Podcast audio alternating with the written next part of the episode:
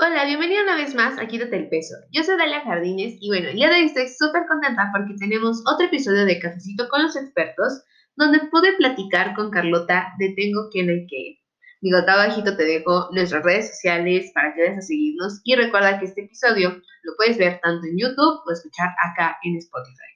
Y bueno, ella y yo estuvimos hablando acerca de cómo sucede toda esta cuestión de comer por nuestras emociones y cómo está siendo percibida y entendida alrededor de toda esta parte de las personas con obesidad, de las personas gordas, que tiene que ver con la gordofobia, estigma de peso, entre otras cosas. Este episodio va a estar dividido en dos partes. Entonces, este viernes tienes la primera parte del episodio y el próximo viernes tienes la segunda parte. Por lo que no olvides suscribirte o, bueno, este, seguirnos aquí en Spotify, seguirme en mis redes sociales para que no te pierdas este segundo episodio que viene la próxima semana. Que, bueno, vamos a empezar con esta primera parte. Hola, bienvenidos una vez más a Quítate el Peso. Yo soy Dalia Jardines, psicóloga especialista en el manejo de sobrepeso, obesidad y aceptación corporal en nosotras las mujeres. Y bueno, el día de hoy tengo una súper invitada. Ella es Carlota Quiroga. Y bueno, ahorita les voy a leer un poquito más acerca de ella, pero bienvenida a Quítate el Peso, Carlota. Muchísimas gracias por estar por acá. Y bueno, para quienes no la conocen, les voy a... Muchísimas gracias a ti, vale.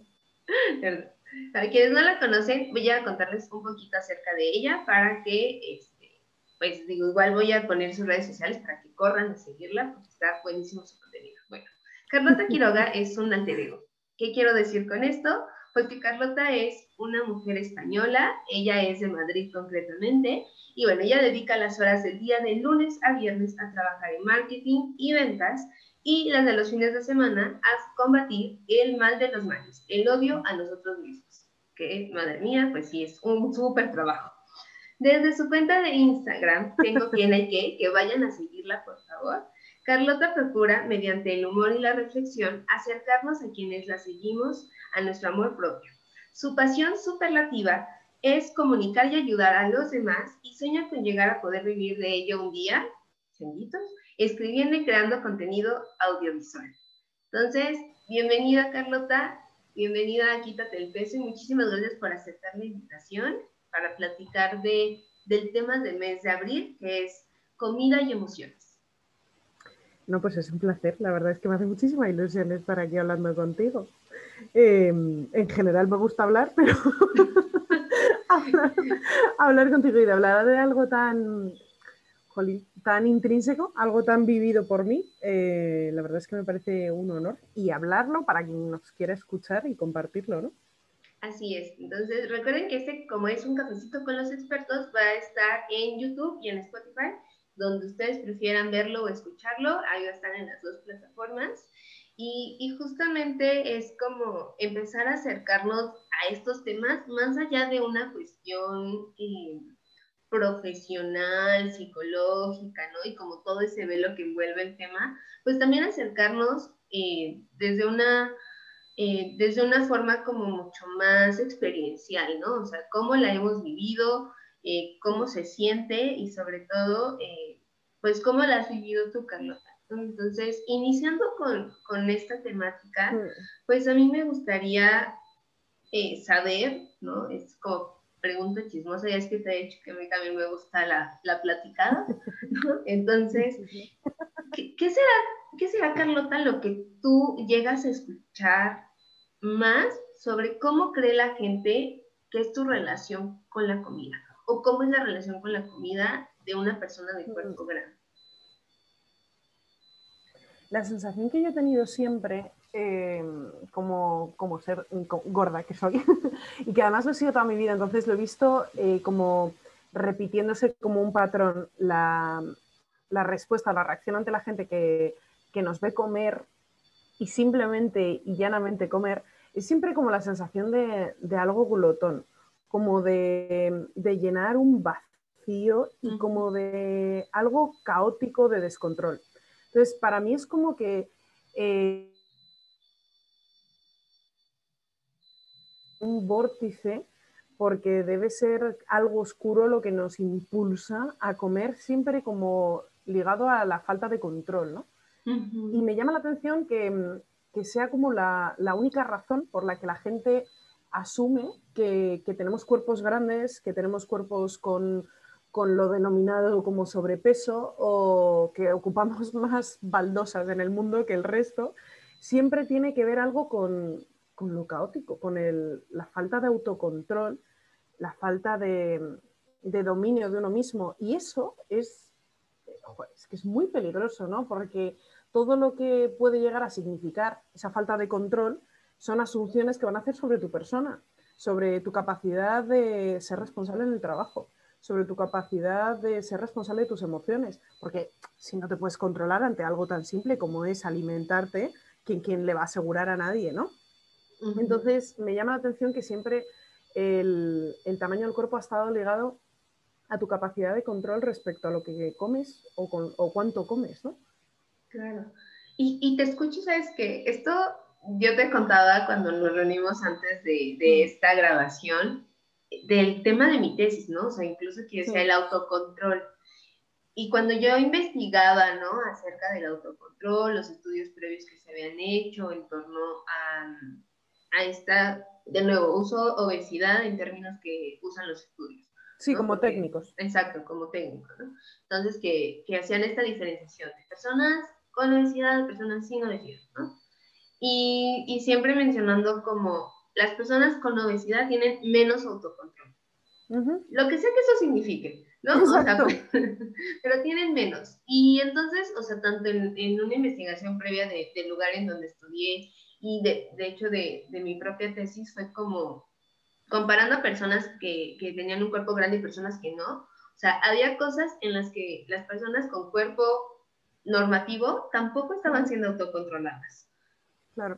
Entonces, o sea, realmente es como... Parece como, como si fuera un vicio.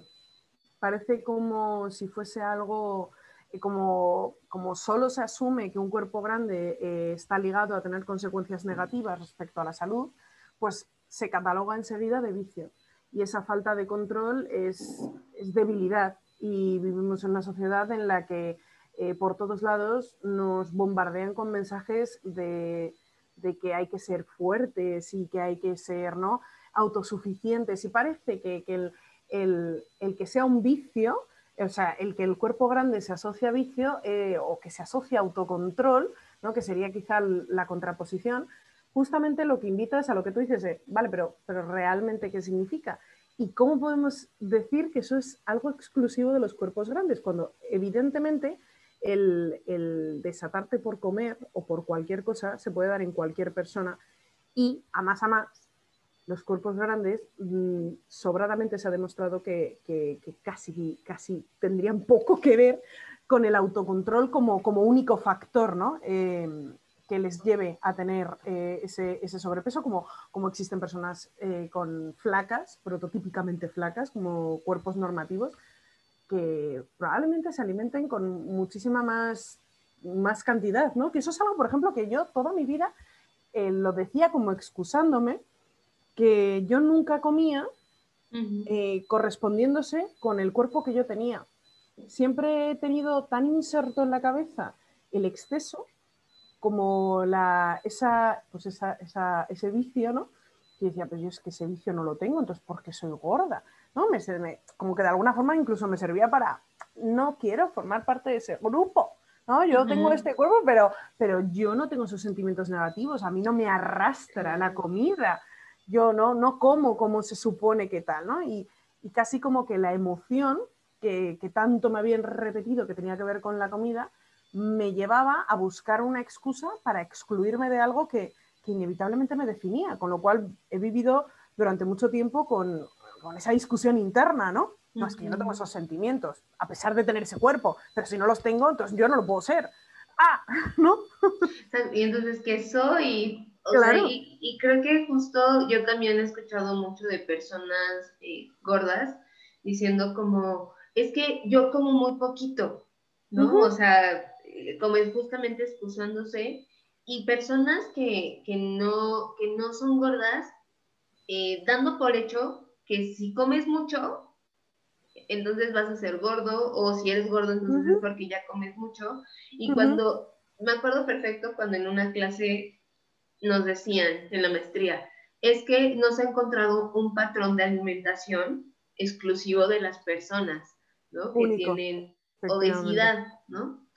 Y muchos compañeros así como que explotándoles la cabeza, ¿no? De, o sea, ¿cómo? ¿Cómo? ¿Cómo? ¿No se echan a comer doritos? Exacto. Un momento. No, no, me, no me mientan, ¿no? No me mientan, yo no sé. Yo sé que sí es así. yo Pero, sé que sí. Yo, sé, que, sí. Y ya después cuando a mí me toca eh, eh, eh, estar como con tantas personas, con tantos pacientes, que era como, a ver, ¿no? ¿Cómo es tu alimentación? Y pues claro, hay una súper variedad de, de formas, como todos, pues. O sea, hay personas que comían una vez al día, hay personas que comían todo el tiempo, hay personas que comían con sus emociones, hay personas que eh, comían sin descontrol, ¿no? O sea, pero como en todos lados, al final hay personas de todas las tallas que llegan y dicen, oye, tengo un tema con la comida porque estoy comiendo en descontrol. Sí, ¿no? Claro, y lo que, y lo que a mí me llama la atención es decir, vamos a ver, o sea, ¿cómo, cómo conseguir, aunque muchas veces te dicen, no, pues come menos, pues cierra la boca, ¿no? Como método para, para reducir tu cuerpo, para reducir su expresión. Y, ya no solo el, el, te han puesto, que decimos el San Benito, ¿no? El, oye, pues es, es, una persona grande, por lo tanto come mucho, por lo tanto tiene vicio, falta de control, tal, sino que encima te introducen en ti la culpabilidad por ser incapaz de renunciar a algo que eres. Y, a mí, personalmente, yo miro atrás y miro mi infancia y miro mi adolescencia y estaba completamente marcada por la vergüenza, porque efectivamente siempre existía como esa necesidad de demostrar que yo estaba gorda, pero no era gorda, ¿no? Porque yo no me comporto de esta forma, yo no tengo esas emociones, yo no entro en bucle, quiero decir, no, tengo, no, tenía ni siquiera experiencia vital para haber encontrado eh, situaciones que me, despertasen, llevarme a un bucle a lo mejor de ansiedad, a lo mejor de exceso, a lo mejor de descontrol, pero aún así ya estaba catalogada como tal porque era un cuerpo grande, ¿no? y, esa vergüenza me ha acompañado toda la vida. Y, en vez de eh, incitarme a comer ciertas emociones, me han hecho cohibirme de alimentarme y he dejado de comer en público y he dejado de comer con mis amistades y procuraba no salir a comer porque me daba vergüenza el juicio al que iban a, llegar, ¿no? Eh, entonces, ya no solo la, emoción que te despierta la comida en el momento en el que comes, como persona grande o como cualquier persona, sino todo lo asociado, todo lo que irrumpe en tu vida, en las presunciones, ¿no? De, de cómo se siente esta chica o este chico para ponerse hasta arriba de comida, ¿no? Claro, y, o sea, incluso esta parte como de ir a comer y que es algo que he escuchado de, oye, voy a comer y quiero pedir una ensalada o quiero pedir como lo, algo ligero y es así como la, la vista juiciosa de, ¿por qué? Mm. Ay, mm. por favor, ¿no? Claro. Este, come lo que ah, realmente... Esta dieta, ¿no? Ah, fenomenal. Yo, de hecho, y esto es una anécdota, esto es una anécdota muy personal, que yo no conseguí unir los puntos hasta muchos años después y al descubrir eh, información de con quien estaba en ese momento. Yo me acuerdo y, mm, de salir a comer con una amiga que entonces yo desconocía, tenía un TCA.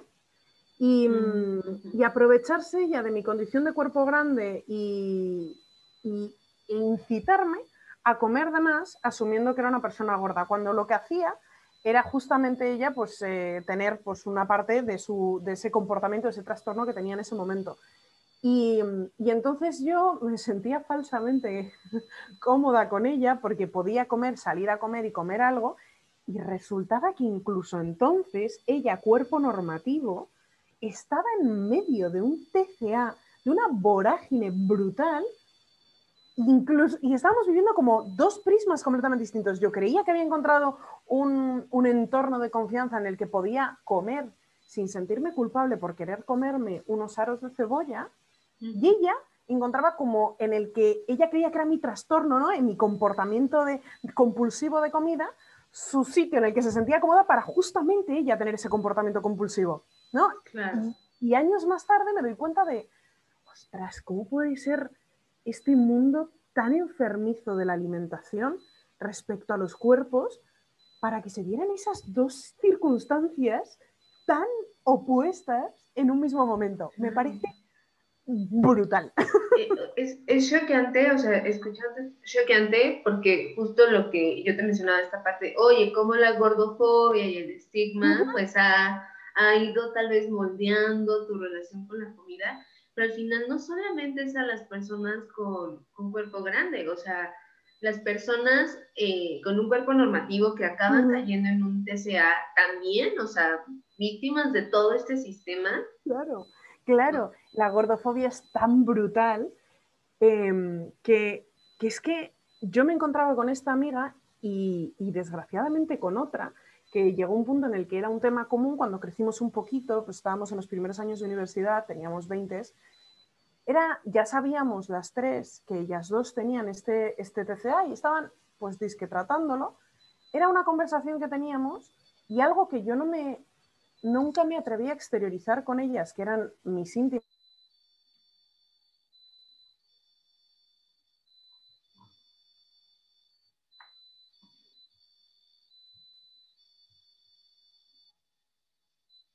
Hola, hola. Estar teniendo esos comportamientos, el no querer parecerse a mí. Perdóname, te perdí. Te perdí, se congeló. ¿Me, oyes ahora? Ya, ahora sí, ya te escucho. Perdóname, pero me quedé en que estabas, o sea, que ellas estaban tratando su PCA. Eso es, y, yo mm, me encontraba pues, pues en, mi, adolescencia con mis problemas eh, relacionados con mi imagen corporal, con las múltiples dietas que estaba, y sin embargo con ellas no podía compartirlo porque de alguna forma admitir que yo era gorda ponía sobre la mesa que ellas estaban sometiendo a su cuerpo a tal estrés y a, una actitud, a unos comportamientos tan negativos, con tal de no parecerse al mío, que evidentemente, pues cuando estás ahí inmerso no es algo tan concreto y tan específico, pero eso todo responde a la gordofobia, ese, ese pánico a ser gordo que te empuja y te arrastra a asociar la comida con algo negativo a llevarlo a, una liberación cuando estás estresado o a una ansiedad cuando no puedes lidiar con algo en tu vida. Y a estas chicas con cuerpo normativo, su distorsión de su imagen, todo venía ligado a, esa gordofobia, a ese pánico a los cuerpos grandes. Sí. Y claro, era una, siempre ha sido una situación de, pues de descoloque para mí. Es que, o sea, justo de hecho, si nos damos a, los manuales diagnósticos, así para diagnosticar un TCA, uno de los criterios es miedo a engordar. O sea, digo, ahí no viene así como gordofobia, ¿no? Pero es miedo a engordar. Y entonces, e, eso me recuerda mucho a una persona que, a unas personas que alguna vez que yo hablando de estos temas de gordofobia, ¿no? Y como tratando de hacer conciencia, de poniendo como el tema sobre la mesa, decían, no, o sea, es que yo no soy gordofóbico. O sea, yo todo bien con las personas gordas, o sea, se ven muy guapas, todo súper. No, pero, pero yo no, no me imagino qué horror, yo engordar. Y entonces me dio mucha risa y ayer estaba viendo, estaba viendo un, un video de YouTube donde hablaban de la xenofobia, creo que se puede decir así, disculpen, como con X, sí, sí, sí, sí. este, o la homofobia, que es esto de, no, no, no, yo no discrimino, yo no, este, yo no, todo bien, tengo amigos que son homosexuales, ¿no? Pero no, así como, pero que no, adopten. No, que no me toquen. Ah, pero no vengan a mi país. Pero vengan a mi país y que no me toquen. Exacto. Ah, los gordos que sean gordos, pero que no vayan a la sanidad pública. No, no, que son mis impuestos. Entonces, eh, sin duda, sin duda, no, no, no, pero, pero, pero, pero todo bien, ¿eh? Exacto, ¿no? Entonces, ayer que vi eso decía, es que es lo mismo, pues, o sea, la gente dice como, no, no, no, todo bien con los cuerpos gordos, mientras no estén en Instagram, mientras no este Claro, mientras no se pongan en bikini, ¿no? Y, mientras no me muestren algo más que su muñeca, y mientras sean feos y sean simpáticos, porque claro, ¿qué hace un gordo teniendo una cara bonita? Y mientras se comporten, ¿no? Y no, y no coman, porque, porque ¿qué haces comiendo cosas eh, que, que yo disfruto, pero tú tú qué haces. No, ¿qué haces? Porque evidentemente tienes que tener, bueno, una cantidad de problemas de salud, ¿no? Exacto. de problemas de salud y, y, también como una cuestión mental psicológica, o sea, y es ahí donde, donde entro, o sea, porque al final, no sé si te ha tocado, bueno, lo estás mencionando, lo has mencionado, pero si te ha tocado escucharlo tal cual así de, no, es que seguro hay mucha tristeza ahí, o sea, seguro está como súper deprimida. Es que si lo piensas en cualquier escenario eh, audiovisual, serie, película, eh, corto, lo que te dé la gana, ¿cómo retratan nueve de cada diez veces la ansiedad comiendo. ¿Cómo retratan nueve de cada diez veces la depresión? Comiendo. Entonces, evidentemente dices, claro, eso aislado, ah, Dios mío, la gente se lleva las manos a la cabeza, en plan, no exageres, no todo va contra los gordos, no es todo gordofobia. No, hasta efectivamente el punto en el que si a mí me ves un día comer de más o si ves un cuerpo grande, empiezas a asumir, o alguien, por ponerlo para mí el ejemplo más claro, alguien que era un cuerpo normativo, de repente le ves que ha ganado kilos, inmediatamente la asunción que vas a hacer es que esa persona ha pasado por un trauma. Pero me, vamos, que me caiga ahora mismo un rayito, si no es así, que todas las personas que yo conozco, si ven a alguien pasar de ser una persona flaca, prototípicamente flaca, a ser una persona prototípicamente gorda, no asumen que esos kilos los han cogido porque han pasado por algo malo porque han pasado por una depresión, porque han tenido una separación, porque están en ansiedad pura, porque han dejado de fumar. Porque si dejas de fumar, lo que te genera es ansiedad y por lo tanto comes y por eso has engordado. Por lo tanto, todos los gordos habéis pasado por eso. Automáticamente. Es completamente negativo lo que sientes. Lo cual me lleva a pensar si la preocupación de primaria, que es la de mis padres cuando yo crezco siendo un cuerpo grande, ya no solo era por las burlas a las que me podía someter por, atreverme a ser así, sino justamente por lo que dices de, oye, ojo, que la gente empieza a asumir que el estar gordo tiene que ver con algo negativo y oscuro de las emociones, ¿no? y, y, la comida es su vía de escape absoluta, ¿no? Exacto. Y, y, entonces ahora se empieza como a manejar esto de, es que ve con el psicólogo para que baje ese peso, ¿no? Y yo así de, ah, y, llega gente que abiertamente me dice, oye, ¿tú me puedes ayudar a bajar de peso? Y yo digo, bueno, pues para empezar, yo no le hago a eso, ¿no? Este, no, no estudié para, para, para, hacer que la gente baje de peso. Eh, entonces, sí, o sea, como aclarando que, de hecho, los psicólogos no bajamos a nadie de peso, ¿no? O sea, si algún psicólogo les dice que los va a bajar de peso, corran, porque ahí no es. Efectivamente. ¿no? Este, no les puede dar dietas, no les puede decir qué comer. Eh, pero lo cierto es que me da un poquito como de, uy, ¿por qué? O sea, ¿por qué la gente, digo, qué padre que busque como el tratamiento o el apoyo emocional, pero con miras a, tengo que bajar, o sea, esto es lo que me va a hacer que baje claro, peso.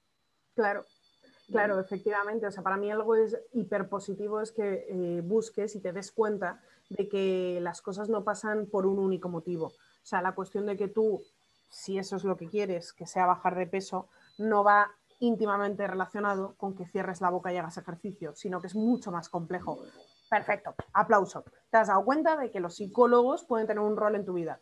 Pero lo que tú dices, nuevamente, no quiero, o sea, me quiero desprender de esto yo, estoy gorda, volvemos a lo de antes, no estoy, pero no lo soy, porque yo estos sentimientos no los tengo. Entonces, seguramente vayan contigo y con tus compañeros y empecéis a hablar y siempre estén buscando la forma de, pero a ver, pero a ver, que yo es porque he estado de esta forma o he estado de esta otra, ¿no? Jamás van a admitir que han llegado a tener un cuerpo grande o bien por pura eh, mm, anatomía o fisiología o bien porque, bueno, pues porque la vida es muy dura y, tiene muchos cambios y hoy un día estás de esta forma y otro día estás de esta otra, ¿no? Siempre yo creo que terminarán encontrando las excusas porque lo que quieren es efectivamente bajar de peso. Y, y a mí lo que me, pues lo que me doy cuenta con los años, donde yo, y hablábamos de cómo a mí, cuando hablábamos del el comer y las emociones, tú y yo, decía, pues a mí es que siempre me ha llamado la atención que mm, cuanto más he comido es cuando más feliz he sido. ¿no? Eh, no que la comida me, proporcionara felicidad, sino que yo en un momento muy feliz, pues eh, lo que siempre más he disfrutado, por ejemplo, ha sido ver películas. Siempre me han encantado. Me encantaba encontrarme en mi posición de ponerme a ver una peli y comer. O eh, sentarme con mi familia y estar ahí y jugar en un juego de mesa o ver una película y comer. Entonces, era como me gustaría que la comida estuviera presente en mis buenos momentos. Nunca lo ha estado en los malos. Pienso cuando tenía exámenes en la carrera que se me cerraba el estómago frente a todas mis compañeras que se hinchaban a comer dulces mientras estudiaban. Y yo estaba en plan, no podía comer. justo, poco a poco que me obligaban, ¿no? Y pienso, qué fuerte que a mí me estuviera ocurriendo todo lo contrario.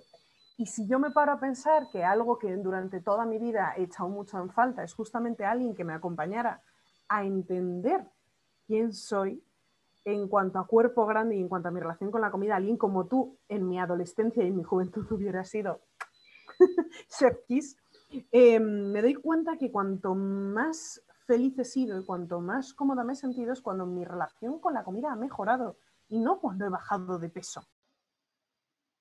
Y bueno, esto es todo por el episodio del día de hoy. Recuerda que en la segunda parte la vas a encontrar el siguiente viernes, así que no olvides seguirnos eh, aquí en Spotify o seguirnos en nuestras redes sociales para que no te pierdas la segunda parte de este super episodio. Y bueno, recuerda que quítate el peso y entiende qué onda con esto de comer por emociones y cómo se relaciona y cómo lo estamos entendiendo en torno a las personas gordas o con obesidad. Nos vemos.